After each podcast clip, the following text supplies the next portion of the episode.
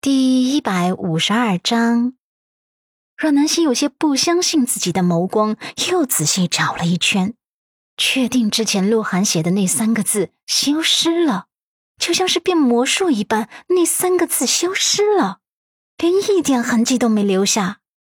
这一会儿，他终于明白鹿晗眸中为何闪过狡黠了，原来他还留了这么一手。鹿晗此刻忍不住庆幸自己足够谨慎，他怕留下自己的字迹被阮南希抓住把柄，所以他写这三个字的时候用的是一种特殊的签字笔。这种笔写下去的字迹只能短暂的保留十五分钟，十五分钟以后就会自动挥发到空气中，消失的干干净净的。这会儿看着南希微微苍白的脸色，他得意的挑了挑眉梢。请问你到底在说什么？什么字啊？这照片上哪有字啊？我怎么看不见字？难道是我眼神不好，还是你眼睛有特异功能？阮南希已经从他的眼眸中找不到慌乱了。看来这个鹿晗早有防备，他还是有点脑子的。所以这个鹿晗比赵毅然难对付多了。而鹿晗这会儿。眸光正淡淡的扫向南希的手机，不屑的勾唇。南希秒懂，原来是自己拿着的手机暴露了。鹿晗还是蛮谨慎、蛮会察言观色的，这样一来，他的打算就要落空了。鹿晗说话滴水不漏，他又怎么可能有机会留下证据？想到这里，他索性就放弃逼问鹿晗了。反正来日方长，他总能找到机会。找到破绽的，他看着鹿晗笑道：“看来还真是我看错了，原来照片后面没字啊。”鹿晗趁机奚落：“肯定是你眼花了，嫂子，饭可以乱吃，话不可以乱说。我没在照片上写过字，也不知道你手中的照片是怎么回事。”你该不会是自己随便找来一张这样的照片，然后想去奶奶那边告发我，说我离间你跟大哥的关系吧？那我可真是冤枉了。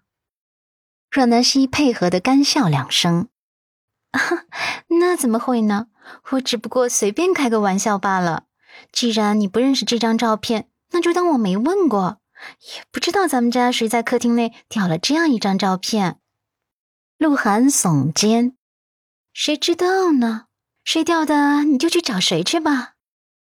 看着鹿晗这副死猪不怕开水烫的模样，阮南希还是很庆幸自己在关键的时候冷静了下来，这才避免上当。不过，他阮南希也不是吃素的。